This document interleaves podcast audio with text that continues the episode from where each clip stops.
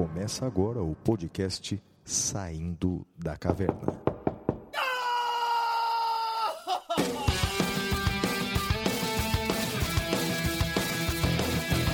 Com Guilherme Madeira, Fala galera, sejam bem-vindos, sejam bem-vindas. Flávio Martins, Salve, salve galera, muito bem-vindos a mais um episódio do Saindo da Caverna, episódio número 74, Estado de Sítio. E aí, Flavião, como é que você tá? Tá, tá bravo comigo, rapaz? A Madeira, eu, eu tô uma mistura de sentimentos. Com você, eh, realmente, eu estou bravo, sim, né? Porque Por quê? enquanto... Conta, conta pra, pra turma. Claro, porque você eh, se diz eh, um garotão e, de fato, em alguns momentos, você me lembra um adolescente, né? Porque assim? hoje, porque hoje, enquanto nós eh, trocávamos mensagem pelo WhatsApp, falando sobre o roteiro do programa, os temas que aí a gente, a gente ia falar, você me manda um vídeo e pede para eu ver o vídeo. Vídeo E de claro, quem, Flávio? vídeo do presidente da República. É, É, e o que que perguntando, você viu esse vídeo? Falei, como o assunto ia ser tratado no programa, clico no vídeo e é um gemidão. Madeira, Ô, você me Flávio. mandou um gemidão, né? Um gemidão. É impressionante, Madeira. Então, de fato, é, com você é raiva. Estou com raiva de você. Quanto, quanto ao resto, cara, eu não sei dizer como eu estou, rapaz. Se eu tô bem, se eu não tô bem. Eu sei que eu tô meio no ar, eu tô meio suspenso, assim, rapaz, me sentindo meio que naquelas séries é, é, de, de, de, de TV é, que prevêem uma realidade paralela. Como é que chama aquilo? Distopia, não é? Distopia. Isso, então parece que eu tô meio num, num lugar assim, cara. Tá, é estranho, cara. Tô, tô, tô meio esquisito essa semana, viu? Mas tô vivo, isso eu, eu acho que estou vivo, né? É, e, e, e, e, portanto, estamos aqui, não é? Episódio 74 e o tema é estado de sítio, né? Que coisa. É Duas, isso. duas coisas antes da gente passar para o primeiro bloco, Flávio. A primeira é que você falando aí que, que tá se sentindo uma distopia, não sabe exatamente onde está, me lembra um conto zen budista. Um príncipe sonhou que ele era uma borboleta. E quando ele acordou do sonho, ele já não sabia mais se ele era um príncipe que tinha sonhado ser uma borboleta ou se era uma borboleta que sonhava ser um príncipe. Então, me lembrou muito disso. Às vezes, a realidade é isso, né? Ela é apenas o fruto da nossa percepção. E quanto a ter raiva de mim, Flávio, não, não fica, porque eu mandei para todo mundo, cara. Todo mundo que eu conheço caiu no gemidão. É bom, é divertido. Né? Você, você vai esperando que é uma fala bombástica do presidente da República ou do assunto do momento. E é o gemidão, você, até sorri depois. As pessoas que estão em volta riem de você. Não, não é bom? Não, não alivia, Flávio? Bem, no meu caso, ninguém sorriu do meu lado, eu também não sorri, eu só respondi pra você. Você lembra a minha resposta? Não? Você viu a minha resposta? São aquelas três letras, né? Exato, exatamente. né? Foi mesmo. Mas eu mandei Muito em sigla bem. pra ficar bonitinho, né? Isso, isso, isso, É. isso. Três Muito letrinhas. Três Bom, letrinhas. Flavião, vamos lá então para o próximo e primeiro bloco, que é o Correspondentes da Caverna. Até já. Stop, oh yes, wait a minute, Mr. Postman. Correspondentes da Caverna. Oh.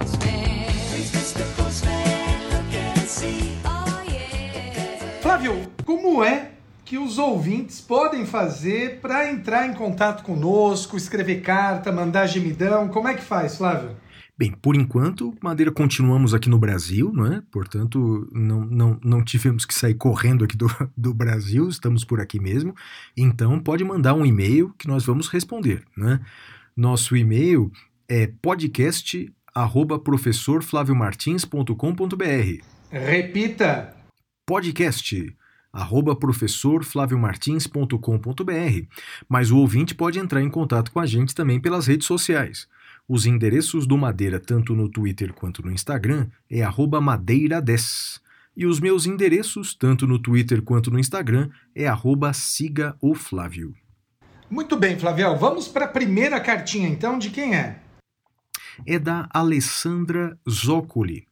Ela escreve assim: é, Professores queridos, na primeira temporada, tinha muita vontade de escrever toda semana, agradecer pelo programa e por tudo que vocês discutem e esclarecem para os ouvintes.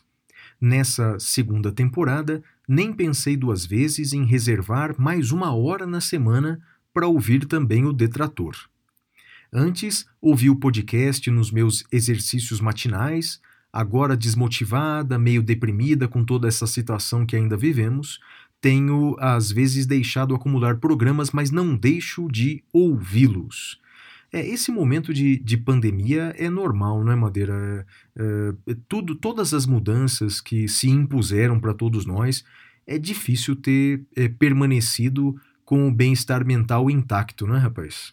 É difícil, é difícil, Flávio. Eu acho que por mais que a gente use as mais diversas estratégias, é, é muito difícil. Concordo plenamente com você. É, ela continua dizendo: Hoje ouvi o programa da semana passada, onde um major do BOP falava da importância da segurança pública e da educação para evitar os danos. Quando o professor Flávio lia o e-mail, me emocionava por perceber quanta gente boa temos, embora suas vozes nem sempre se façam ouvir. Eu também concordo com ela, não é, Madeira? Eu acho que é, é, o Brasil ainda é formado de uma maioria é, pensante, ou pelo menos uma maioria de gente boa, não é? É que muitas dessas pessoas, me parece, elas, é, diante de grandes turbulências, para se preservar, elas preferem é, manter o silêncio, ou, ou pelo menos manter o recato, porque hoje em dia, quando você fala qualquer coisa, já vem aí uma turba de pessoas que discorda de você, te agredindo, te ofendendo, etc muitas pessoas acabam escolhendo o silêncio, o recato, para se preservar. Mas eu ainda tenho fé que a maioria das pessoas é são pessoas de bem no Brasil. Acho que você concorda, né? Que você, você tem uma visão até mais otimista do que eu, não é? Tenho, tenho. Eu acho que aquele major do BOP que nos escreveu, uma pena que eu tô sem o nome dele aqui, mas ele, ele representa a maioria das pessoas. A maioria das pessoas é bacana, é gente boa a gente tem uma minoria que é, com perdão do, do meu francês, que é idiota. Uh, o único problema é que os idiotas eles têm melhor uh, relações públicas, né? eles fazem mais barulho do que a maioria. E, e, aí a gente acaba sendo contaminado pela visão dos idiotas. Né? Então, tanto que eu disse quando a gente lia, quando o Flávio lia a carta do Major, eu falei: olha, eu não fico surpreso com uma carta dessa, porque eu conheço pessoas na PM e assim é, são pessoas absolutamente corretas, bacanas. É isso. Os idiotas são minoria e eles estão em todo lugar. Né? Não, não são exclusividade de nenhuma categoria. É, e ela termina o e-mail dizendo assim: o conhecimento, a capacidade de aprender, a vontade de dialogar e o respeito são realmente dádivas àqueles que os têm e aproveitam. Obrigado por, além do conhecimento, trazerem esses acalentos que impedem que percamos a esperança. Ainda vivo esperando o dia em que vou uh, poder chegar nos lugares e abraçar as pessoas, que meu filho vai para a escola e que as pessoas vão valorizar o que as outras são e não o que elas têm. O Brasil tem potencial, aqui nesse espaço vemos todos os dias, uma pena que nossa apatia nos deixe calar. Obrigado por tudo e portanto, bem, um grande abraço para Alessandra Zoccoli, nossa ouvinte assídua desde o ano passado. Abração, querida, um beijo enorme. A próxima mensagem selecionada aqui é do Eudo Oliveira. Ele escreve assim para a gente: Sou oficial de justiça avaliador federal em Porto Velho, Rondônia. É, gostaria de vossas doutas opiniões sobre uma questão jurídica. Todos sabemos que, em decorrência da pandemia, foram editados vários atos de suspensão de prazo nos tribunais. A pergunta é: essas suspensões podem prejudicar o réu? Isso é, podem afastar causas extintivas da punibilidade? Vale dizer, podem parar a prescrição que estava prestes a se operar em favor do réu em processo de cunho sancionatório penal administrativo? Tal suspensão da pretensão punitiva estatal não violaria a Constituição? Artigo 5 inciso 40, a lei não retroage salvo para beneficiar o réu? Nesse particular, salvo engano, há entendimentos no sentido de estabelecerem a compreensão da lei penal, não, elastecerem a, a compreensão da lei penal para qualquer lei de natureza sancionatória, mormente no âmbito dos processos disciplinares. Digo mais. Se essa suspensão da pretensão punitiva estatal se basear não exatamente numa lei completa, mas sim numa mera medida provisória, por exemplo, a MP 928 de 2020, já extinta, suspendeu prazos prescricionais para aplicação de sanções administrativas previstas na Lei 8112 de 90. Curioso é que, aparentemente, eh, em aparente contradição, o próprio caput do dispositivo daquela medida provisória afirma que não correrão os prazos processuais em desfavor dos acusados em processos administrativos.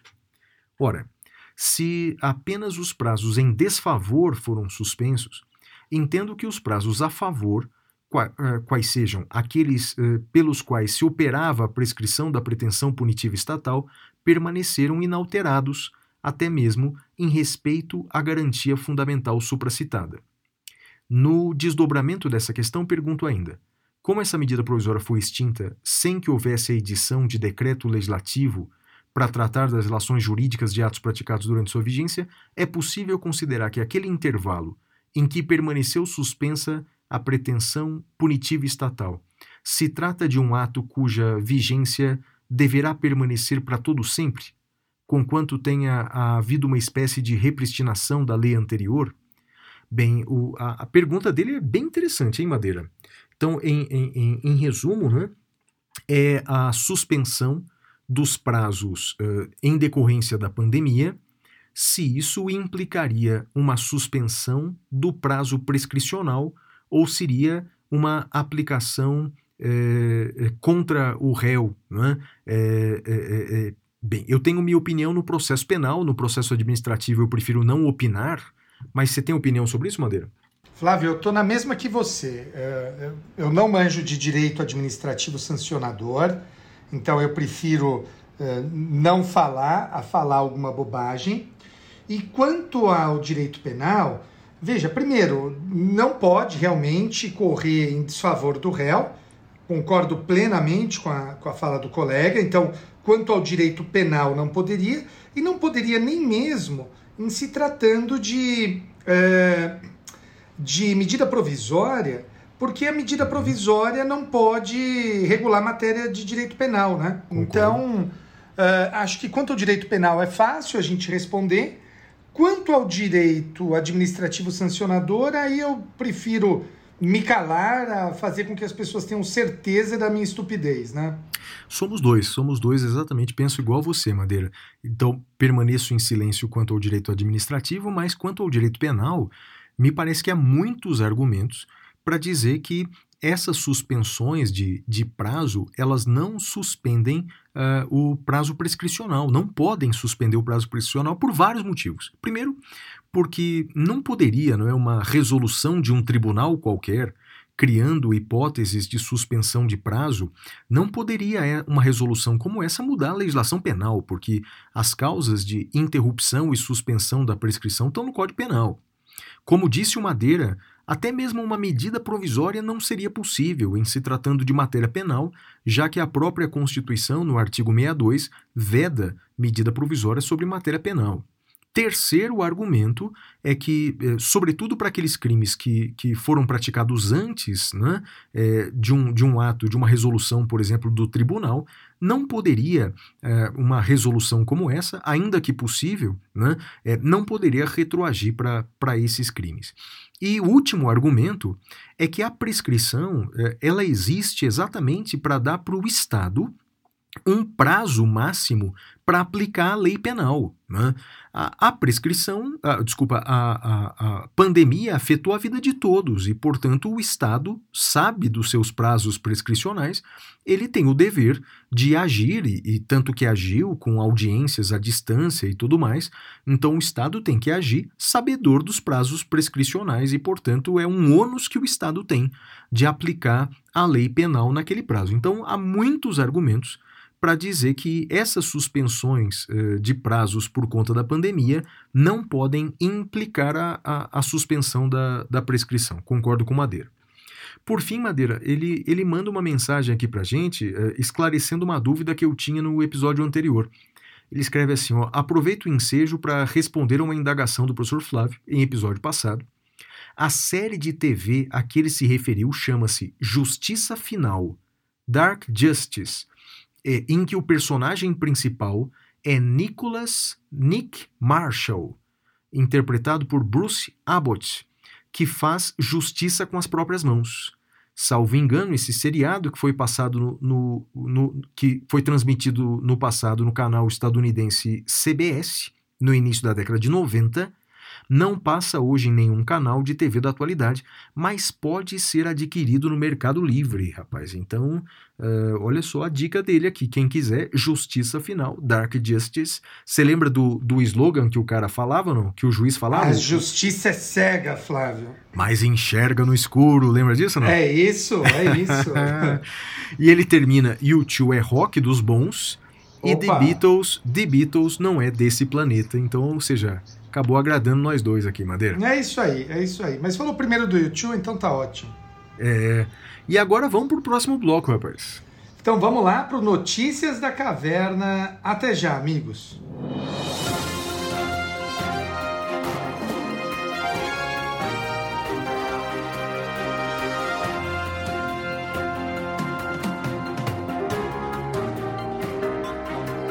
Notícias da Caverna. Bom, nesse bloco eu e o Flávio vamos comentar algumas notícias da semana envolvendo o mundo jurídico e afins. Flávio, qual que é a sua primeira notícia? É a, a, Eu fiquei na dúvida, Madeira, se eu colocava essa notícia no Notícias da Caverna ou no Pasme Excelência. Bem, mas como eu estava na dúvida se você poderia ou não comentar esse, essa notícia lá no Pasme Excelência, por causa das suas limitações é, impostas é, pelo CNJ, eu decidi colocar aqui no Notícias da Caverna. A notícia é a seguinte: essa semana Tribunal de Justiça do Mato Grosso do Sul hasteou, na sede do tribunal, hasteou a bandeira brasileira do Império. A bandeira brasileira do Império, a bandeira imperial. Portanto, nada de estrelinhas, ordem progresso, nada disso. Não, não, não. A bandeira do Império. Bem, no mesmo dia, Madeira, no mesmo dia, o CNJ, o Conselho Nacional de Justiça, por determinação do ministro-presidente Luiz Fux, determinou a retirada daquela bandeira imperial da sede do tribunal. Bem, essa é a notícia, Madeira. Agora eu queria fazer uma análise é, jurídica. É, esse é um tema que eu gosto muito porque tem a ver com direito constitucional. Aliás, é, poucas coisas não têm a ver com direito constitucional. Essa tem. É que o artigo 13 da Constituição, Madeira, ele trata é, da- do idioma oficial, que é a língua portuguesa, e trata dos símbolos da República. Símbolos da República. Então, o artigo 13 fala da bandeira, fala do hino, das armas da República e do selo nacional. E esse artigo 13 da Constituição, Madeira, que trata dos símbolos da República e a bandeira é um desses símbolos, é regulamentado, esse artigo é regulamentado por uma lei. A Lei 5.700 de 71. Lei 5.700 de 71. Essa é uma lei pouco conhecida, Madeira, pouco conhecida. É uma pena. Essa é uma lei que deveria ser conhecida por mais pessoas, né? Porque é uma lei que trata de todos os detalhes da bandeira, todos os detalhes do hino e de outros símbolos da República. É muito interessante, não é? Flávio, É, por essa exemplo- é a lei que, que fixa a contravenção de cantar o hino fora do tom? Uhum. É a mesma lei. Então, ou seja, é uma lei feita, não é? Veja, em 1971, é uma lei feita num contexto totalmente diferente, né? Feita durante a ditadura militar, em que o lema era Brasil, ame-o ou deixe-o, portanto, é uma lei feita num outro contexto. Tanto que há vários dispositivos dessa lei que eu defendo que não foram recepcionados. Não foram recepcionados pela Constituição de 88. Não é? É, esse também é um argumento é, defendido pelo Felipe Chiarello, que você conhece bem, é? Felipe Amigo, Chiarello já escreveu, amigo. pois é, já, já escreveu livros sobre isso. é, eu concordo com ele é, integralmente e, e há alguns artigos dessa lei que não foram recepcionados. Mas é, consta dessa lei, Madeira, da determinação de que a bandeira nacional é, republicana deve ser hasteada nas sedes de todos os poderes, não é? isso vale para o Tribunal de Justiça do Mato Grosso do Sul, e o descumprimento dessa norma, Madeira, configura contravenção penal. Configura contravenção penal. Então, é, é, é, o, com todo respeito, né? não, não conheço, mas é, a autoridade sul-mato-grossense que determinou hastear a bandeira do império, é, no meu entender, praticou a contravenção penal prevista na Lei 5.700 de 71. É, Eu acredito que deve ter feito isso por ignorância dessa lei, por desconhecer, desconhecimento dessa lei, que, volto a dizer, é uma lei pouco conhecida na- no Brasil, mas é uma lei que eu recomendo à leitura de todos que se interessarem por esse tema, os símbolos da República. Por fim, é, eu, eu, eu também gosto de ler muito sobre o período imperial, é, gosto muito de visitar os museus sobre o Império. Parece que o ano que vem vão reinaugurar o Museu do Ipiranga, em São Paulo, Madeira, que é um, que é um passeio incrível, recomendo imensamente para quem É um passeio for muito visitar. legal, muito legal é? mesmo. Demais, demais. Tá, tá muitos anos ele tá fechado, mas vai reabrir o ano que vem, é, ao que tudo indica, na- no, no feriado de 7 de setembro de 2021, para comemorar os 200 anos da nossa. Do, 2022, para comemorar os 200 anos da nossa independência. Bem, enfim, eu gosto muito disso. Mas o Império, eh, ou pelo menos a, a, a lei na época do Império, tinha algumas regras que não deveriam ser de muito saudosismo por parte de juízes e desembargadores. Não é? Então, por exemplo, constava da Constituição Imperial de 1824 que o imperador ele podia suspender juízes e desembargadores. Então, juízes e desembargadores não gozavam da vitaliciedade que começaram a gozar com a República. Então, eu entendo que eh, o império tem seu charme, né? Vossa Majestade, o palácio, a princesa. Mas olha, eu para matar saudade, ou pelo menos para ver o império de perto, eu prefiro viajar para Londres, né? que daí é bonito, né? aquele palácio de Buckingham, aquela guarda imperial, acho bonito, mas deixa os ingleses pagarem por isso. Né? Mas no Brasil tem muita gente que é saudosa do império, é, vai entender, Madeira. É, eu, como você bem notou, eu acho que pelas restrições inerentes ao cargo, não posso comentar sobre isso, então vou, vou me abster, Flávio. É, vou para vou a minha, minha primeira notícia, uma notícia do STJ, interessante, é uma notícia que envolve substituição de pena restritiva de direitos. Então, eh, o, código de, o Código Penal, no artigo 44, parágrafo 3, ele estabelece que não pode haver a substituição por pena restritiva de direitos, entre outros motivos, se o sujeito for reincidente. E aí a pergunta é: de qual reincidência nós estamos tratando? Tem que ser crime da mesma espécie ou tem que ser mesmo crime? Para o pessoal entender. Uma pessoa que pratique um furto e depois um roubo, ah, ah, tem um roubo e depois um furto, melhor dizendo, sendo reincidente, ela tem direito ou não? Porque o furto ele é da mesma espécie que o roubo, crime contra o patrimônio, mas não é o mesmo crime. O furto é sem violência e o roubo é com violência. Então a pergunta que se faz é: do que, que nós estamos tratando aí? E o STJ, Flávio, fixou isso por sua terceira sessão.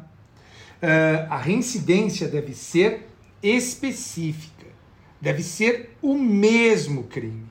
Então, furto com furto, roubo com roubo. Fora disso, não é possível. É óbvio que o roubo não caberia mesmo, porque é um crime com violência, mas só para ilustrar o exemplo pedagógico aqui para o nosso ouvinte. Flávio. Legal, Madeira, muito bom, muito bom. É, a minha próxima notícia, é, também dessa semana, é que caminhoneiros é, impetraram habeas corpus preventivo para evitar prisões em Brasília.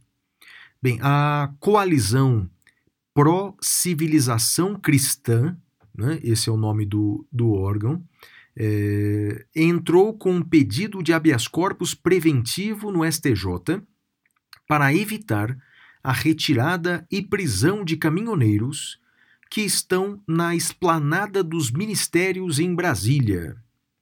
É, o pedido de habeas corpus foi impetrado na madrugada de quinta-feira, dia 9 de setembro de 2021, pelo caminhoneiro Marcos Antônio Pereira Gomes, conhecido como Zé Trovão. Conhecido como Zé Trovão. É, bem, Madeira, então, uh, assunto interessante né, de, de direito constitucional. É, primeiro, é, como divulgado pela imprensa recentemente, é, esse senhor conhecido como, como Zé Trovão é, parece que foi que tem um mandado de prisão preventiva contra ele. Parece que foi encontrado no México, Madeira. Você viu essa notícia hoje ou não? Eu vi, parece que ele está no México, mas também nada confirmado, né, Flávio? É, não, não, não, não, não dá para ter certeza dessas coisas. Mas o, o, o, o fato é que dá para ter certeza que foi impetrado um habeas corpus preventivo no STJ, ainda não há é, decisão acerca disso, eh, Madeira, mas eh, vamos lá, vou fazer alguns comentários preliminares aqui. Eu tenho, tenho, tenho minhas dúvidas acerca da, da competência, né? É, porque o habeas corpus foi impetrado é, no STJ, tendo em vista que eh, se havia risco de prisão dos caminhoneiros ali, eh, esse- essas prisões seriam decretadas eh, pelos agentes de segurança pública do Distrito Federal, então, ou é a Polícia Civil, ou é a Polícia Federal, então eu entendo que esse habeas corpus deveria ser impetrado na primeira instância, Madeira. Acompanho, É, então, acompanho. É, então, não, não vejo o STJ como, como competente. É, talvez eles tenham argumentado, tenham impetrado no STJ, afirmando que o governador do DF seria é, a autoridade coatora. É, é. mais difícil, né, Flávio? Não, Porque se fosse assim, Madeira, como o governador é sempre o chefe da, da, da segurança pública, sempre o chefe da Polícia Civil e da Polícia Militar, pensa comigo. Então quer dizer que um ato eh, de um policial eh, militar que prendeu o meu cliente, eu vou impetrar um habeas corpus no STJ porque aquela Não, autoridade está não. subordinada ao governador? Não é por aí. né? não me é parece aí. razoável, concordo. Também. Então eu, eu, eu confesso que eu nem, nem conheceria do habeas corpus se eu fosse o ministro do STJ relator. Segundo Madeira, é, que no mérito, se o mérito for examinado, eu tenho seríssimas dúvidas é, se, se poderia ser concedido é, ou não é, esse mérito, porque veja, é, um habeas corpus preventivo para assegurar que os caminhoneiros não sejam presos, mas eu não sei o que os caminhoneiros farão.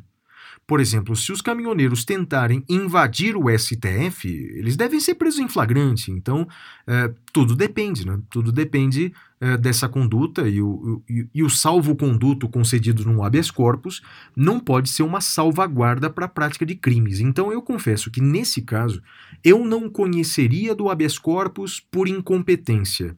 E se conhecesse o habeas corpus, eu não concederia é, o habeas corpus nesse caso, é o meu ponto de vista, Madeira. Flávio, eu concordo plenamente com você e, e acho que, bom, a questão ficou superada até por conta das coisas que têm acontecido, né, nos últimos dias. Então, acho que ainda veremos muito desse tema envolvendo prisões por atos concretos praticados, Flávio. Agora, É a possível. minha Diga lá, sua notícia. A minha notícia envolve uma mudança no pacote anticrime e competência. A gente viu, Flávio, muita gente sendo vítima daquele golpe do, do, do WhatsApp, fazerem um WhatsApp fake da pessoa pedindo dinheiro. Você foi. Sabe do que eu tô falando, né? de- Desse crime. Como é que é? Não, não tô sabendo, não, Madeira. Então, por exemplo, alguém manda uma mensagem para você, se passando por mim, fala: Flávio, olha, anota aí o meu novo número de celular. Hum. E, cara, eu tô precisando de dinheiro, você não pode me passar uma grana? E aí você, de maneira incauta, transfere dinheiro. Esse tipo de crime foi muito comum agora no, no, no período do, do da, da Covid, né? E a competência mudou. Houve uma lei que alterou a competência, Flávio. A competência agora é do domicílio da vítima. Então você que more, se você estiver morando, sei lá, em, em Salvador, ah, Florianópolis, Manaus, não importa. É onde você morar, onde a vítima mora, que é a nova competência desse crime. Isso está no artigo, no novo artigo 70 do CPP, no parágrafo 4 e o STJ definiu que isso se aplica ainda que o crime tenha sido praticado antes da vigência da nova lei. Então, fica aí a dica, é um conflito de competência definido pela terceira sessão do STJ. É o conflito de competência 180 832 do Rio de Janeiro. A relatora é a ministra Laurita Vaz, de 25 de agosto de 2021. Flávio. Esse é um tema legal, não é, Madeira, que envolve lei processual no tempo, não é? Porque mudou é, a lei de caráter processual, não é? Que define a competência do, do crime. No caso, estamos falando aí do estelionato, não é?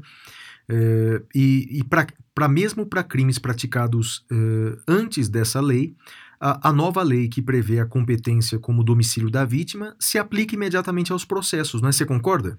Isso, é isso mesmo. Existe uma discussão. Olha, existe uma discussão, por exemplo, o professor Gustavo Badaró vai discordar disso, porque ele vai falar que isso iria ferir o princípio, do, a garantia do juiz natural. O professor Auri diz isso.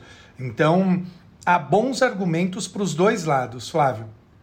Eu confesso Deus. que eu não tenho, Você não tem? Não. não tenho Eu- posição firmada. A Madeira, eu, eu, eu, eu entendo que não, não, há, eh, eh, não há lesão ao, ao, ao, juiz natural, não, rapaz. Eh, o juiz constitucionalmente competente, porque é uma, uma lei geral, portanto, eh, uma, uma lei eh, que não, não, não, não atinge competência constitucional, eu, eu, eu e, e- outra coisa, quer dizer, já houve casos anteriores na legislação brasileira muito mais graves do que esse, por exemplo. Então, Flávio, não- desculpa, Oi. só uma coisa. diga. É, a, a professora falecida, professora Ada Pellegrini Grinover, concordaria com você, o professor Scarance, Ah. Sim. o professor Magalhães, Sim, porque verdade. para eles Isso. a garantia do juiz natural não se aplica ao disposto em lei, mas apenas ao fixado na Constituição. Então é, eles estão com confesso- você, Flávio. É, e não, e eu confesso que a, a culpa desse meu entendimento, Madeira, é totalmente deles. A primeira vez que eu li os textos deles eh, foi, sei lá, no- na década de 90. E desde então eles me convenceram, rapaz. E até hoje eu não mudei de ideia, não. Mas eh, realmente você tem toda a razão. Eles são, eles são culpados desse meu ponto de vista. E vou lembrar, Madeira, de um episódio que é muito mais controvertido do que esse você trouxe, não é? Um episódio de 1996, portanto, tem Leia. ouvinte nosso. Tem, Sim, tem ouvinte nosso que nem. isso. É, tem, é, tem ouvinte nosso que nem, nem, nem era nascido. Mas em 96, você vai lembrar que mudou a competência para julgar crimes dolosos contra a vida praticados por militar contra civil. Né? A competência era da justiça militar e passou para o júri.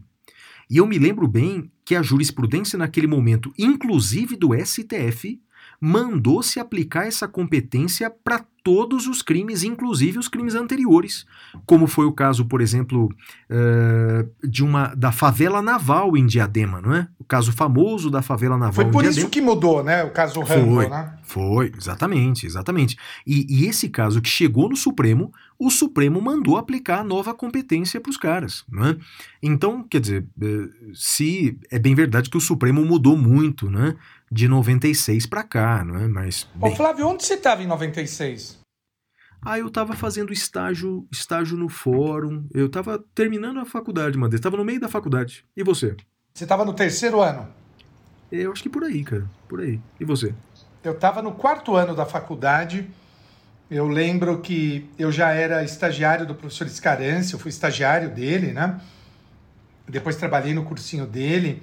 Então, eu lembro dessa discussão, uma discussão bem interessante.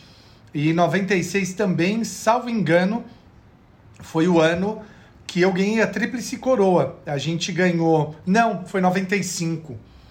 Os jurídicos estaduais, nacionais e Interusp. Foi 95, eu me enganei.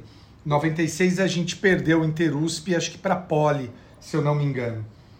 Você jogava alguma coisa, Flávio? É, truco e xadrez, Madeira. Truco e xadrez. Não, não, mentira. Eu jogava, jogava futebol, sim. Jogava futebol. Sério? Era bom, era magrinho, é. Mas, mas não era bom, não. Não, não era muito bom, não. Você jogava em que posição? É, eu era goleiro. Então, pra você ver que eu não era tão bom. né? Não, não era bom, Não. né? Não, não, mas até que no gol eu era razoável. No gol eu era razoável, embora não tenha estatura pra ser profissional, nada disso, não. Bem, mas são águas passadas, né? Madeira, eu tenho mais duas notícias pra terminar aqui, ó. Vamos lá. A, a penúltima notícia é que a Suprema Corte de Justiça do México declarou em votação unânime ser inconstitucional a criminalização do aborto no país. A decisão foi proferida agora na terça-feira, dia 7 de setembro de 2021, eh, e passa a ser critério obrigatório para todos os juízes mexicanos. Bem, a Suprema Corte Mexicana tomou essa decisão em relação a um caso que questionava a criminalização do aborto no estado de Coahuila, onde se previa pena de até três anos de prisão para quem interrompesse a gravidez voluntariamente. O juiz da, da, da Suprema Corte Mexicana, Luiz Maria Aguilar, ele em entrevista disse o seguinte, abre aspas, esse é um passo histórico para os direitos das mulheres. Então, Madeira, mais um, um tribunal aí, quer dizer, mais um país que deixa de eh, criminalizar o aborto, o que já é uma realidade em vários países da Europa, eh, da América do Norte. eh, agora temos um exemplo importante na América Central, que é o caso do México. Né? Eu fiz um estudo há uns dois ou três anos sobre isso, Madeira, um estudo que eu apresentei no Uruguai, eh, analisando eh, país por país eh, o tratamento eh, do aborto aqui na América do Sul, na América do Sul. E nós temos eh, tratamentos legais para todos os gostos. Então, nós temos os países eh, que são mais liberais no tocante ao aborto. É o caso do Uruguai, foi o primeiro, Uruguai. Eh, e agora, mais recentemente, da Argentina. Nós temos casos de países que tratam eh, o aborto de forma muito, muito mais rigorosa, que é o caso do Paraguai, por exemplo. No Paraguai, Madeira, eh, só é possível o aborto, só é possível o aborto legal eh, quando causa risco para a vida da gestante. Nenhuma outra hipótese o aborto é permitido. Nem, Nem em no caso de estupro? estupro. Nem em caso de Caramba! estupro. Teve um caso famoso no Uruguai, faz uns quatro anos mais ou menos, do pai que estuprou a própria filha, Madeira. Desculpa, Uruguai ou Paraguai, Perdão, Flávio? Paraguai, Paraguai. Paraguai. Teve um caso no Paraguai em que o pai estuprou a própria filha e ela foi obrigada a dar à luz. Você tá Foi obrigada a brincando. dar à luz. Então, quer dizer, e o Brasil está no meio do caminho, né? O Brasil está no meio do caminho, portanto, o aborto no Brasil é, é, configura crime, só não é crime em duas situações, segundo o artigo 128 do Código Penal, é, quando a gravidez causa risco para a gestante ou quando a gravidez é fruto de aborto. Além do caso do anencéfalo, que é uma outra história. Bem, ah, o México, portanto, passa a fazer parte desses países mais liberais quando o assunto é aborto, Madeira. Muito interessante. Eu confesso, Flávio, eu sou favorável à descriminalização do aborto. Se houvesse um plebiscito, eu votaria quanto a isso com tranquilidade. A minha única dúvida, e por isso que eu queria ler essa decisão, se você tiver, você me mande. Eu tenho dúvidas, Flávio, se isso é papel do judiciário, honestamente falando. Eu não estou seguro disso. Embora a gente saiba que, por exemplo, nos Estados Unidos também foi pela via do judiciário, né? Então, eu queria, eu queria entender melhor os argumentos. O que, que você acha especificamente disso? Poderia o Supremo reconhecer a descriminalização do aborto, Flávio? Boa pergunta, Madeira. Boa pergunta. Eu diria que eh, em alguns casos eh, sim, em alguns casos sim. É, é, sim, com certeza. Então, por exemplo, a questão do feto anencéfalo, eh, com certeza. A questão sim, da sim, essa gravidez. beleza. É, a, a questão da gravidez decorrente do estupro, por exemplo, me Mas parece que aí não na teria lei, dúvida. né? Não, não. A, a minha dúvida é se revogarem essa lei. E existe essa possibilidade. E no Brasil, Madeira, existe projeto de lei para revogar. Existe projeto de lei para revogar o artigo É mesmo? 128. Opa, opa. E eu tenho dúvidas se esse projeto não passa. Tenho dúvidas, Madeira. Tenho dúvidas. O discurso, é, esse discurso mais conservador no Brasil, ele dá votos. Ele dá muito votos. Né? Então, é, a minha dúvida é: vamos imaginar que o Congresso brasileiro revogue eh, essa hipótese de aborto legal, o aborto decorrente de estupro. Num caso como esse, eu entendo que o STF poderia eh, declarar eh, essa lei revoga- revogadora inconstitucional. Porque aí fere enormemente a dignidade da pessoa humana da gestante. Né? Agora, quanto à sua pergunta, eh, em situações normais, eu, eu também tenho dúvida se, se esse é um papel que cabe ao STF. É, me parece que essa era uma decisão a ser tomada pelo Congresso Nacional, é, que é a voz do povo eleita democraticamente. Então, portanto, é, concordo com você. Eu acho que em casos extremos poderia sim o, o judiciário se manifestar, como nos exemplos que eu falei, mas é, em situações normais, é, me parece que essa é uma escolha é, que cabe ao povo e quem deve falar em nome do povo é o Congresso Nacional. Então você acha que, por exemplo, ampliar as hipóteses hoje de as hipóteses de aborto via judiciário, você acha que não seria possível? É, é, bem, é, é possível tudo é, mas eu acho que não é a saída mais constitucional, não, Madeira. Eu creio que é, corre um risco do, do judiciário, nesse caso, invadir uma competência que não é dele. Me parece que essa competência ela deveria ser do legislativo, né? que representa é, diretamente o povo. Porque aí trata-se de uma decisão, é, uma escolha é, política importante. Eu concordo com você eu também entendo que a questão de aborto não é uma questão criminal. Eu entendo que é uma questão de saúde pública. concordo com você. Então, também escolheria a descriminalização do aborto, porque Em, em caso é, de plebiscito, né? Temos, temos a mesma caso- visão. num caso de plebiscito também escolheria, não é? Até porque, cara, é, a gente fala de criminalização do aborto, ah, é, é uma lei que acaba punindo, aliás, como muitas leis criminais no Brasil, acabam punindo o pobre, Pune a né? mulher, né? A mulher Aca- pobre. Pune né? a mulher Ah. pobre. A mulher pobre, porque a mulher rica, ela vai para Paris, né? Ela faz uma cirurgia, ou então não precisa ir muito para Paris, não. Ela vai para Montevidéu, né? Então ela vai para Buenos Aires, ou seja, vai para algum país eh, que permita o aborto. Então a mulher rica, ela faz isso. A mulher pobre não. A, a mulher pobre é a lei. A mulher pobre é a lei penal. Eh, é uma matéria de saúde pública, né? É, no Uruguai, há, há estatísticas mostrando que desde que o aborto se tornou permitido, o número diminuiu enormemente. Né? Então, em, eh, em vez de, de ser uma lei que vai permitir, vai aumentar o número de abortos, é muito pelo contrário, né? vai, vai diminuir. Né? Então, eu sou a favor, mas me parece que não é uma decisão que caiba ao judiciário, não. Nesse ponto, eu concordo contigo, Madeira. Muito bem. Tem mais alguma notícia, Flávio? Ah, sim, uma última, mas que vai ter a ver um pouco com o tema cavernoso. No dia 7 de setembro, o presidente do STF, Luiz Fux, ele afirmou que pediria ah, o instrumento da GLO, Garantia da Lei e da Ordem, se manifestantes ameaçassem a sede do STF. E aí, Madeira, no próximo bloco, dentre os institutos que eu quero explicar aí para o nosso ouvinte, um deles é a GLO, Garantia da Lei e da Ordem, e aí vou comentar se pode ou não pode o STF eh, convocar a GLO. Um tema bem interessante, Madeira, mas, bem, eu dei a notícia e a explicação vem no, blo- no bloco seguinte. Muito bem, então nós vamos agora para o próximo bloco, que é o tema cavernoso. Temas cavernosos.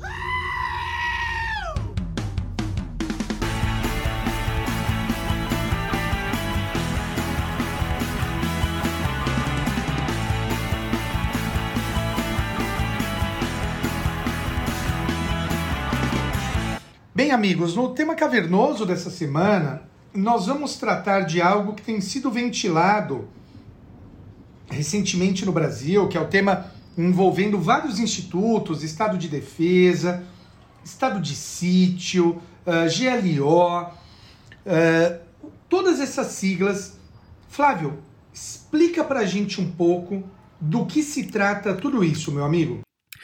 Bem, Madeira, é, nós no direito constitucional a gente costuma agrupar é, esses institutos todos é, com um nome é, bem significativo: é o Sistema Constitucional das Crises.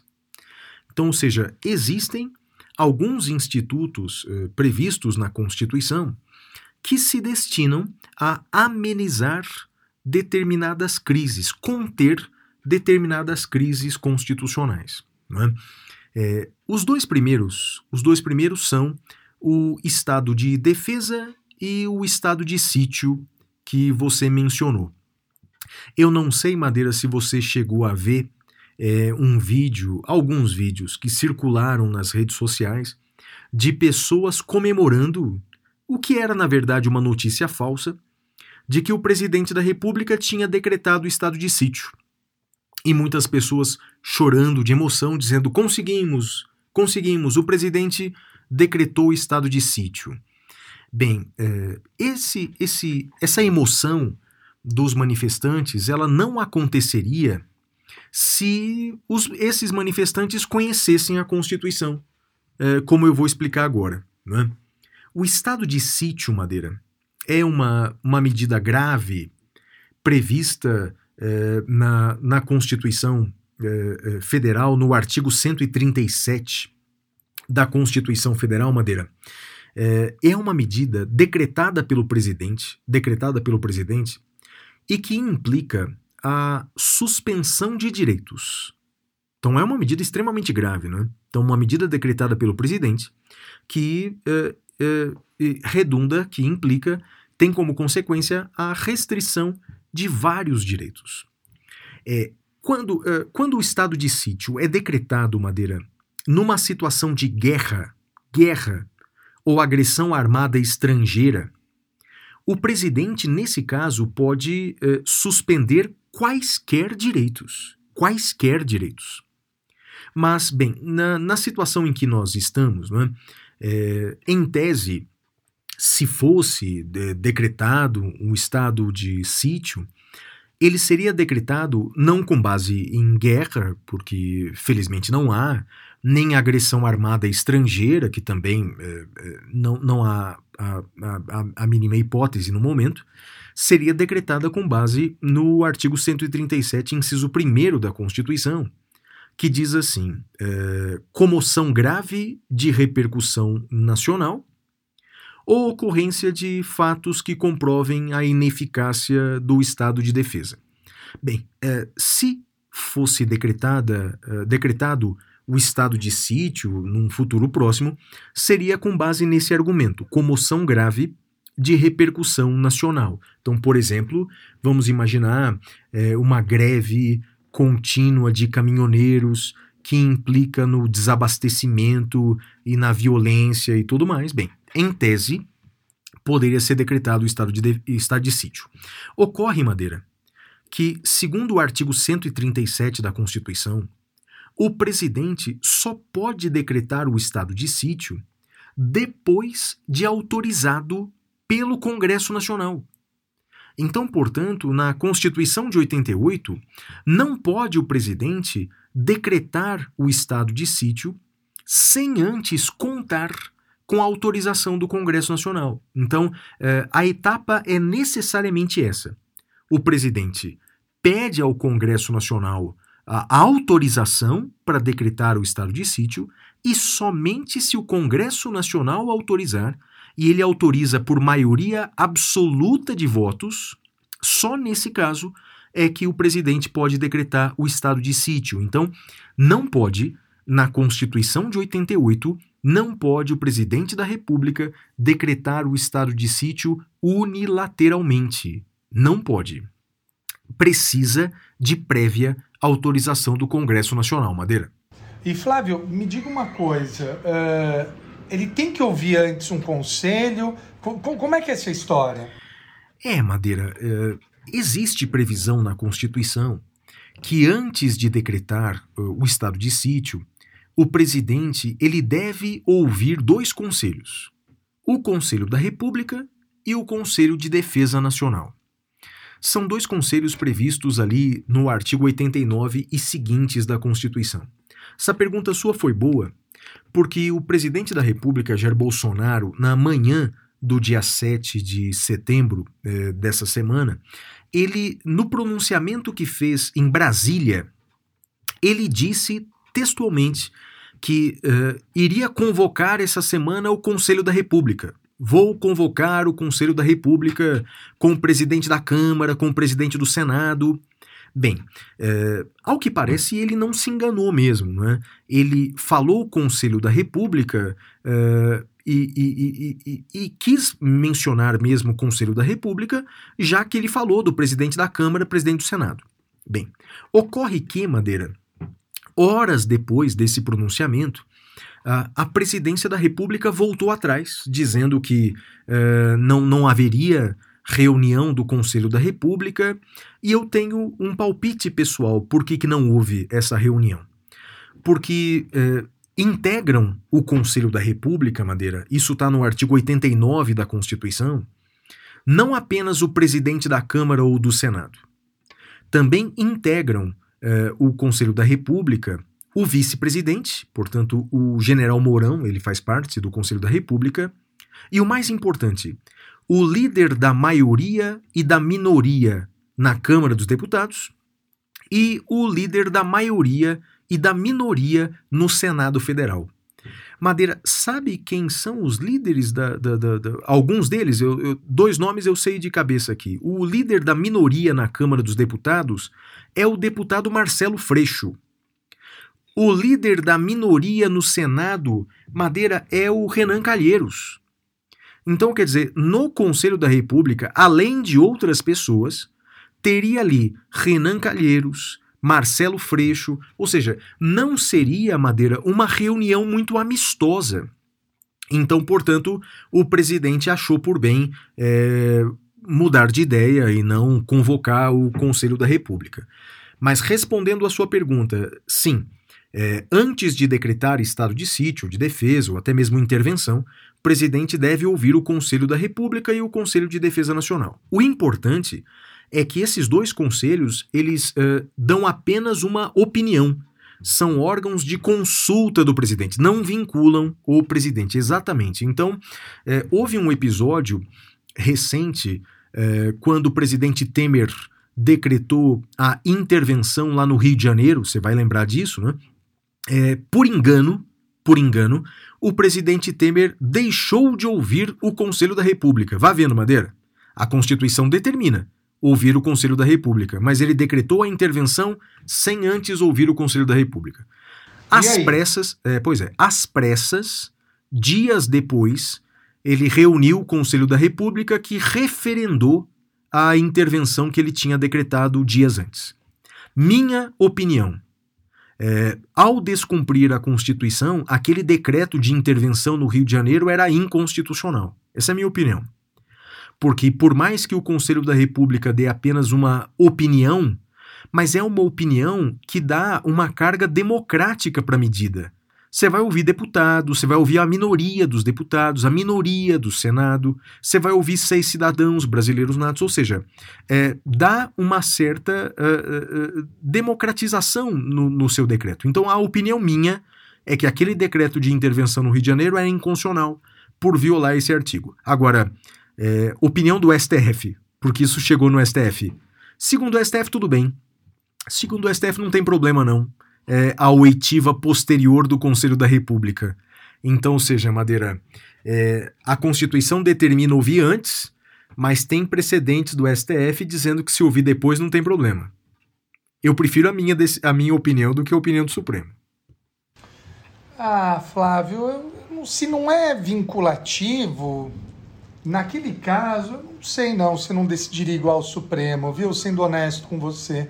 É, mas eu acho que, na verdade, a decisão do Supremo foi o seguinte, cara, vamos anular a intervenção no Rio de Janeiro, imagina o problema que vai dar, meu Deus do céu, vamos deixar como tá, coloque isso aí embaixo do tapete. Foi bem por aí, rapaz. Foi bem por aí. É, pode ser, pode Mas ser. Madeira, mas Madeira tem outras tem outros dois institutos que eu queria mencionar aqui, né? Vamos lá. É, um instituto da intervenção federal, o Instituto da Intervenção Federal. Então poderia o presidente da República, e pode o presidente da República, decretar a intervenção federal em algum estado ou no Distrito Federal, né? É, os motivos, é, só para o nosso ouvinte entender, intervenção federal significa retirar a autonomia daquele estado. Então, por exemplo, poderia o presidente, até mesmo de ofício, eh, poderia o presidente decretar a intervenção, por exemplo, no estado de São Paulo, e aí retirando o governador do estado. Veja que coisa, não é? Ou, ou retirando o poder legislativo daquele estado, ou, ou diminuindo a competência daquele governador. É uma medida extrema, mas que, por exemplo, foi decretada recentemente no Rio de Janeiro, tirando das atribuições do governador a, a, a- a chefia da segurança pública, não é? As hipóteses de intervenção federal, Madeira, as hipóteses de intervenção estão no artigo 34 da Constituição, e vou mencionar o inciso 3, que é por termo, ou seja, por fim, a grave comprometimento da ordem pública. Então vamos imaginar, Madeira, eh, que num determinado estado haja uma insurreição dos policiais contra o governador, isso coloca em risco a segurança pública. Bem, em tese, é possível a decretação de intervenção federal, mas uma coisa é importante, Madeira. Nesse caso, o presidente pode decretar a intervenção sem antes ouvir o Congresso Nacional. Ocorre que ele deve submeter, nos termos do artigo 36 da Constituição, ele deve submeter imediatamente o decreto de intervenção ao Congresso Nacional, que vai apreciar aquele decreto, Madeira, é, é, no prazo de 24 horas. Então, ou seja, pode o presidente decretar a intervenção federal em algum estado ou no DF. Não precisa de autorização prévia, como no estado de sítio.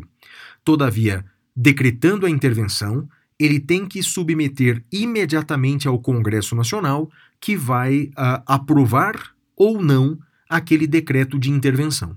Então, o que eu quero deixar claro é que também nesse instituto, que é um instituto gravíssimo, excepcionalíssimo, ele também precisa da aprovação do Congresso Nacional, Madeira. É que no caso do estado de sítio, a autorização é anterior. No caso da intervenção federal, a aprovação ela é posterior. Interessante, interessante. O último instituto, Madeira, o último instituto é a famosa GLO, é, é, que é a abreviação de Garantia da Lei e da Ordem. Bem, Madeira, essa expressão GLO, ela decorre do famoso artigo 142 da Constituição, artigo 142. Esse artigo 142, que chegou nesse ano a ser interpretado de uma forma um tanto quanto equivocada por parte de alguns poucos juristas.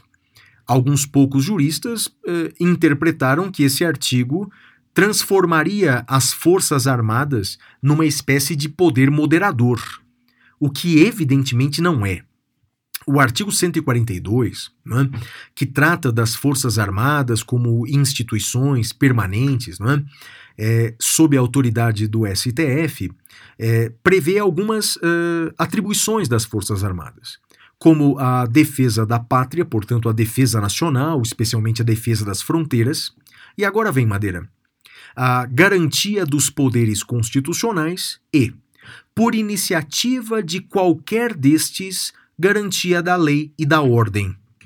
Então veja, segundo a própria Constituição, as Forças Armadas podem ah, auxiliar o país para garantia da lei e da ordem, mas por iniciativa dos poderes. Então, como nós podemos verificar, não é? as Forças Armadas elas estão subordinadas aos poderes democráticos que nós temos. não é? No caso, ao Congresso Nacional, ao Poder Executivo, ao Poder Judiciário. Então, são importantes, mas elas podem agir por iniciativa dos poderes. Então, quando o ministro Luiz Fux disse que se o Supremo fosse invadido, ele ia solicitar às Forças Armadas a garantia da lei e da ordem, eh, ele tem razão. eh, Ele tem razão. é- É uma possibilidade que a Constituição dá.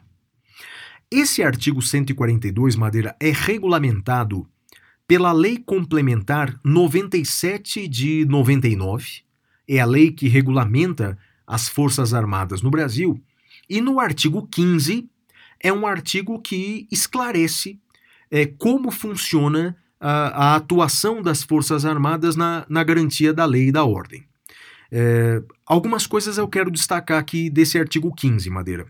É, acho que o, o mais é, importante é o seguinte: as Forças Armadas elas só podem agir para garantia da lei e da ordem, na chamada GLO, quando é, a nossa estrutura de segurança pública for incapaz de resolver os, os problemas, for incapaz de resolver ah, a instabilidade. Então, trocando em miúdos, é, lá em Brasília, as Forças Armadas só podem agir em GLO, Garantia da Lei e da Ordem, quando a Polícia Civil, a Polícia Militar do DF, a Polícia Federal, as três, forem incapazes de resolverem os problemas de segurança pública. E o mais importante, Madeira, esse eh, esgotamento eh, dos mecanismos de segurança pública, ou seja, essa ineficiência eh, da, da segurança pública, precisa ser declarada formalmente pelo chefe do poder executivo responsável. Então, por exemplo, Madeira, para decretar uma GLO lá no Distrito Federal, precisa de uma declaração formal do governador do DF dizendo que a Polícia Civil e a Polícia Militar não são capazes de conter aquela insurgência. Ou seja, não pode então, Madeira, o presidente da República, o presidente do Supremo, decretar aí uma GLO sem antes contar com a autorização do governador do estado. Isso aqui é muito importante, Madeira. Um decreto, portanto, sem essa autorização eh, formal do respectivo governador é uma decretação ilegal da GLO, Madeira. A intervenção federal não precisa, mas o, o decreto de GLO precisa, é isso? É isso aí, precisa do consentimento do governador, exatamente isso. E aí, Madeira, o resumo que eu daria desses três institutos é o seguinte: a Constituição e a lei brasileira prevê medidas excepcionalíssimas de restrição de direitos. Por exemplo, o estado de sítio, para você ter uma ideia, Madeira, dentre as medidas possíveis, tá a restrição à liberdade de imprensa. Olha que coisa. Então, no estado de sítio, é possível restringir a liberdade de imprensa. É possível fechar jornais. É possível Caramba. fechar. É, tá no artigo 139, inciso 3 da Constituição. É possível tudo isso. Bem, dentre outras medidas, né? Suspensão do direito de reunião, não pode mais fazer passeata. Busca e apreensão em domicílio. Então, por exemplo, é, busca, e domici- busca domiciliar não precisa mais de autorização judicial. A polícia poderia fazer sem autorização judicial. A polícia pode entrar na minha casa sem autorização judicial.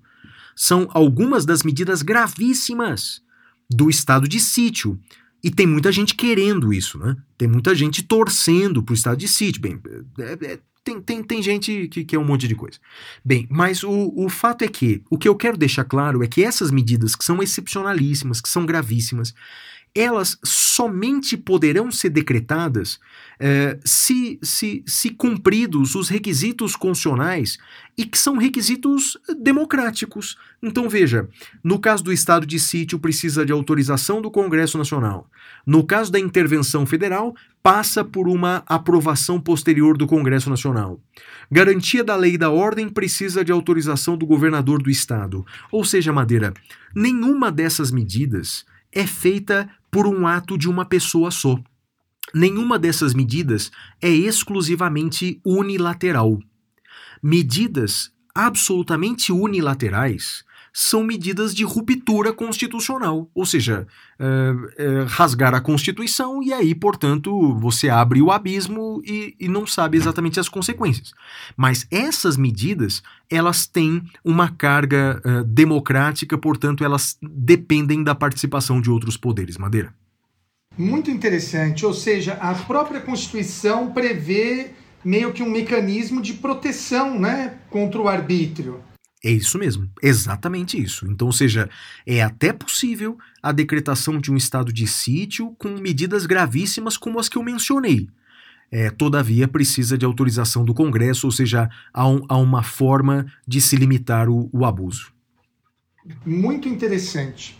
Mais alguma coisa, Flávio? Ou podemos partir para o próximo bloco? É isso, Madeira, vamos que vamos. Então vamos agora para o nosso próximo bloco, que é o Pintura Rupestre. Até já, amigos.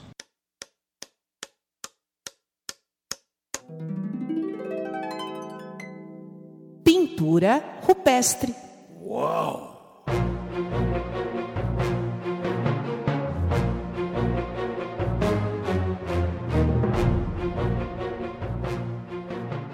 Bem, Madeira, a, a minha dica cultural da semana é, é, é parte de um todo. Então, na verdade, é, eu vou, vou na semana que vem, é, vou indicar uma série de filmes é, que eu tenho assistido.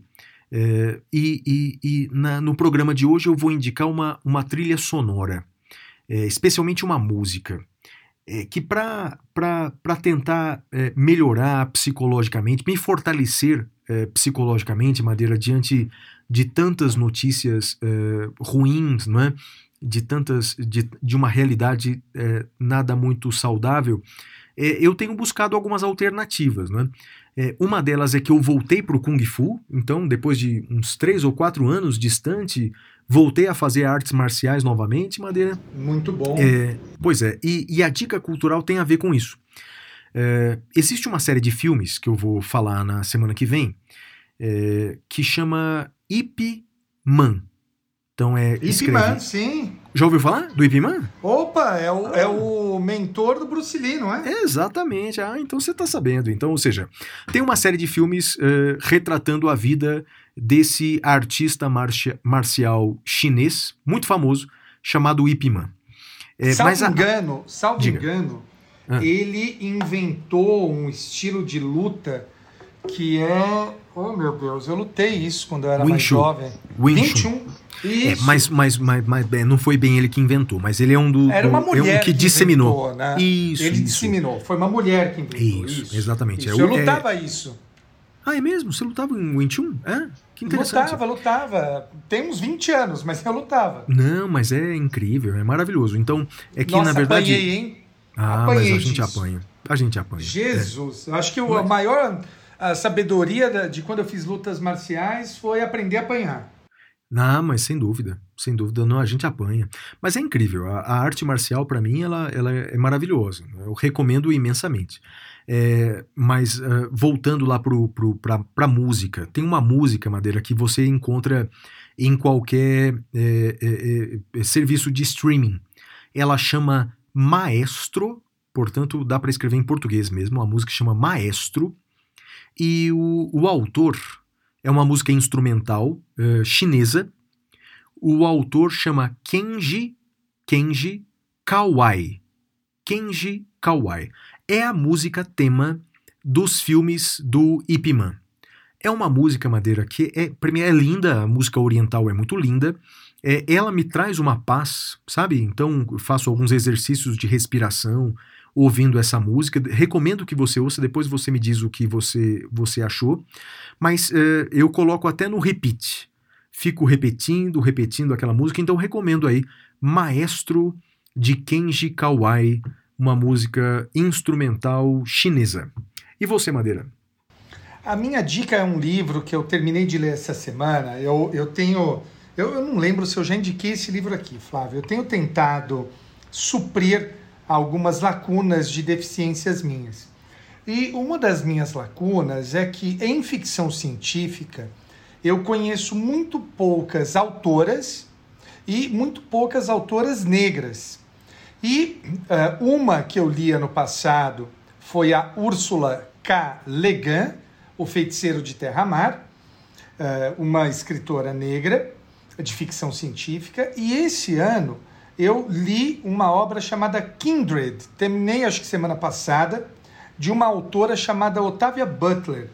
Eu acho que eu até cheguei a falar disso, dessa obra já aqui, eu tinha lido 77%, mas terminei agora.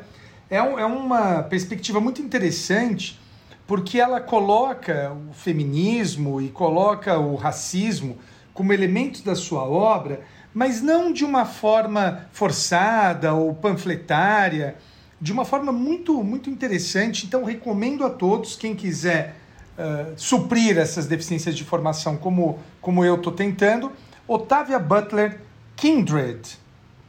Interessante, Madeira. Boa dica, boa dica. E vamos lá para o próximo bloco. Bom, o próximo é o Pasme Excelência.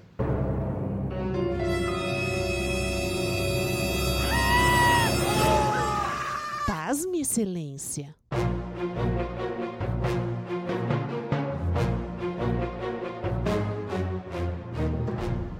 Nesse bloco, o Flávio vai me trazer uma notícia e eu normalmente não vejo a notícia no roteiro para ver se eu consigo ficar pasmado ou não. Qual é a notícia, Flávio?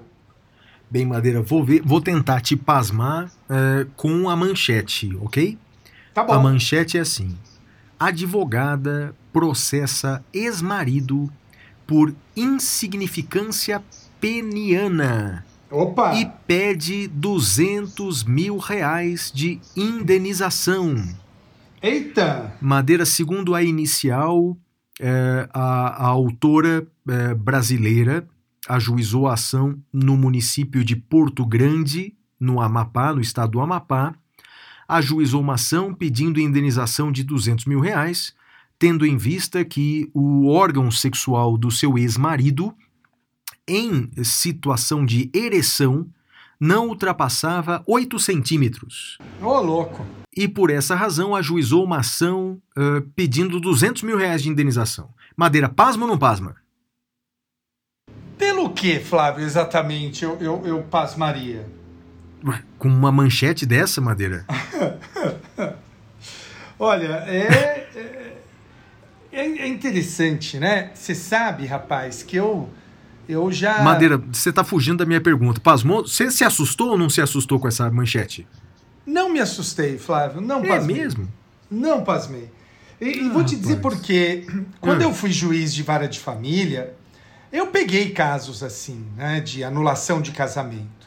Dos mais tolos, por exemplo, eu peguei um caso que o sujeito, que a mulher queria anular o casamento, alegando que o marido é fumante. Não, uma bobagem, enfim. É, um outro caso que eu peguei, aí já um pouco mais difícil, a mulher queria anular o casamento, alegando que descobriu apenas depois do casamento que o marido eh, seria bissexual. E um, um outro caso, esse foi um caso bem eh, peculiar, a, a mulher queria, o cara queria anular o casamento, ou a mulher. Cara, é- era uma, era uma história muito, muito peculiar, por assim dizer. A mulher, como é que é? Eles tinham um relacionamento em que o homem ele ele ia para o bar à noite com as mulheres e ele escolhia qual era o homem que a mulher tinha que dar em cima e sair e no dia seguinte contar para ele como é que tinha sido. Então, sendo juiz de vara de família, uma das coisas que eu, que eu ah, percebi é que esses arranjos dos casais, a vida íntima, os fetiches de cada um, ah, são mais diferentes do que a gente pode imaginar. Então, confesso, Flávio, que não pasmo com esses arranjos ah, peculiares de cada um dos casais, Flávio. E sabe por que, que eu não li o conteúdo da notícia para você, Madeira? Porque se for ler o conteúdo da notícia, eu também não pasmaria. É, Porque, na verdade, é, me parece que a manchete é, é meio que. é, como é que chama isso em inglês, Madeira? Caça-cliques. Clickbait. Clickbait. Então a manchete é para é pra buscar é, que a pessoa clique. Porque, veja, a- a notícia é a seguinte: olha o que aconteceu com a moça aqui, não é? Ela tem 26 anos. Ela se casou com um rapaz de 53 anos. Durante o namoro e o noivado, Madeira, eles não tiveram vida sexual. Não tiveram vida sexual. Segundo o noivo, ele queria se preservar eh, para depois do casamento por razões religiosas. Então, por isso, ele nunca tinha ficado nu na frente da noiva. Então, ele só ficou nu na frente da noiva depois do casamento. Então, por isso aí é o motivo, Madeira, dela pleitear a indenização, não é? Porque ela está aduzindo aí erro, né? Erro ali, do, foi induzida em erro durante o casamento, né? É, então veja que realmente é, tem um fundamento jurídico, não é, não, é, não é palhaçada, né? Tem um fundamento jurídico por trás dessa petição do advogado, né? Sim, sim, sim. É, não, não é caso de se pasmar mesmo. Não, não é não. Não é. pasmei, não pasmei. Vamos agora para o nosso próximo bloco, que é o prêmio Capitão Caverna. Até já. É a hora do prêmio Capitão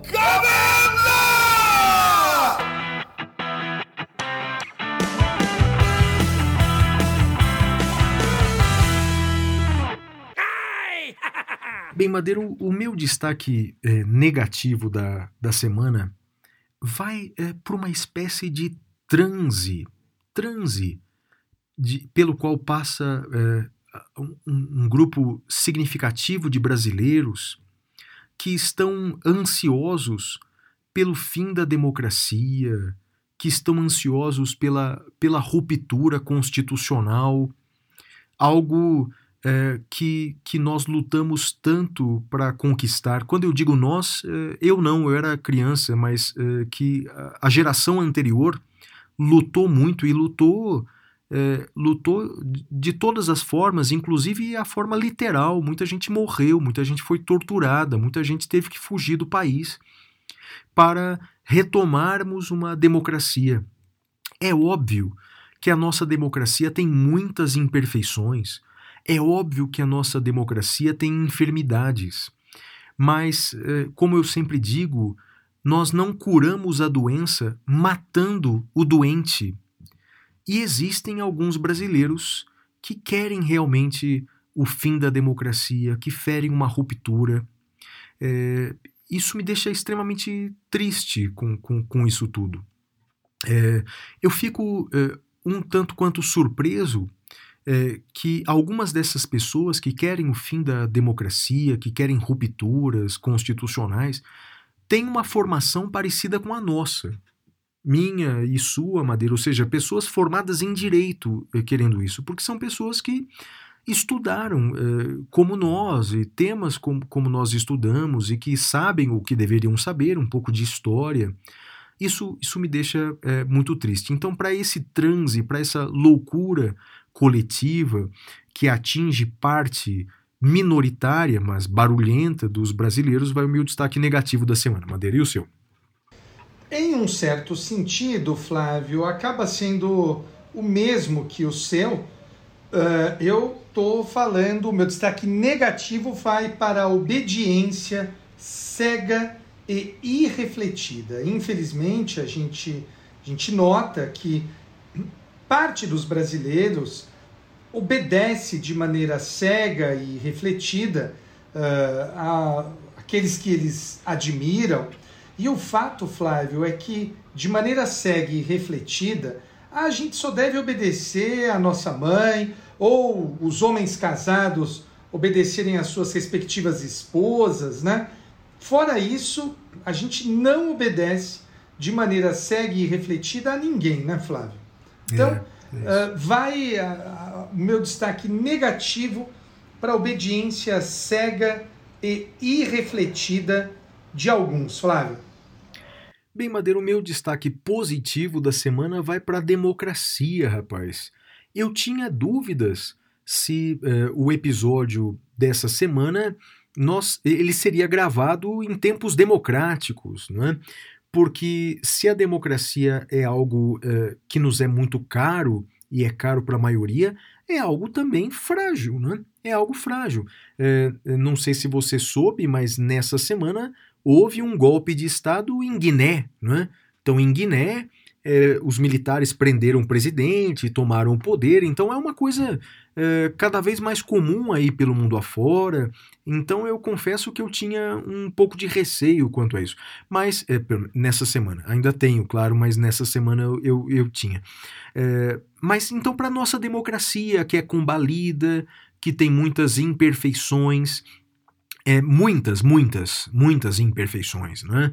É, a ponto é, de eu dizer que nós precisamos reformular a nossa democracia para fazer com que a, a nossa voz seja ouvida de forma mais efetiva pelos nossos líderes, especialmente pelo Congresso Nacional. Acho que é, é, tem uma frase famosa que é, os problemas da democracia se resolvem com mais democracia. E eu acredito plenamente nisso. Então, para nossa democracia problemática, combalida, para ela vai meu destaque positivo. E o seu? Flávio, o meu destaque positivo vai para a serenidade, né? E acho que isso se liga a algo que você disse hoje. A gente tem vivido tempos eh, que não são simples, né? Tempos difíceis. E eu acho que a gente tem que procurar, eh, expressando a nossa opinião, mas tentar fazê-lo de uma forma serena e sem ser eh, sem ser incêndio, né? E por que, que eu digo isso? Eu fiz duas postagens no meu Instagram, eh, uma repetindo parte do discurso do presidente Fux, do Supremo, e outra repostando eh, a postagem da APAMAGES, Associação Paulista dos Magistrados, da qual eu faço parte, com postagens em defesa do Poder Judiciário. Só que eu não permiti comentários, eu fechei para comentários. Teve gente que ficou chateada, veio reclamar, falando que eu não era democrático, porque eu não permitia o contraditório. Não, na verdade, eu não permito, não é o contraditório. Eu não permito um lugar que as pessoas vão vomitar ódio, vomitar raiva. Então, eh, esses alguns temas eu não deixo mesmo que as pessoas comentem no meu Instagram. Tem um monte de lugar que as pessoas podem ir lá eh, despejar suas mágoas, eh, suas chateações, suas frustrações, mas eu não vou contribuir para isso. Eu não deixo de, eu não me furto de eh, defender alguns princípios, mas sem estimular o ódio, a guerra. Há locais que não são para isso e o meu Instagram não é um desses locais. Minhas redes sociais não são locais para as pessoas ficarem eh, expondo as suas frustrações. Acho que eh, um bom lugar para quem pode, eh, e, e sei que você pode, eu posso, é a terapia. Né? Eu tento expor as minhas frustrações, todos as temos, né?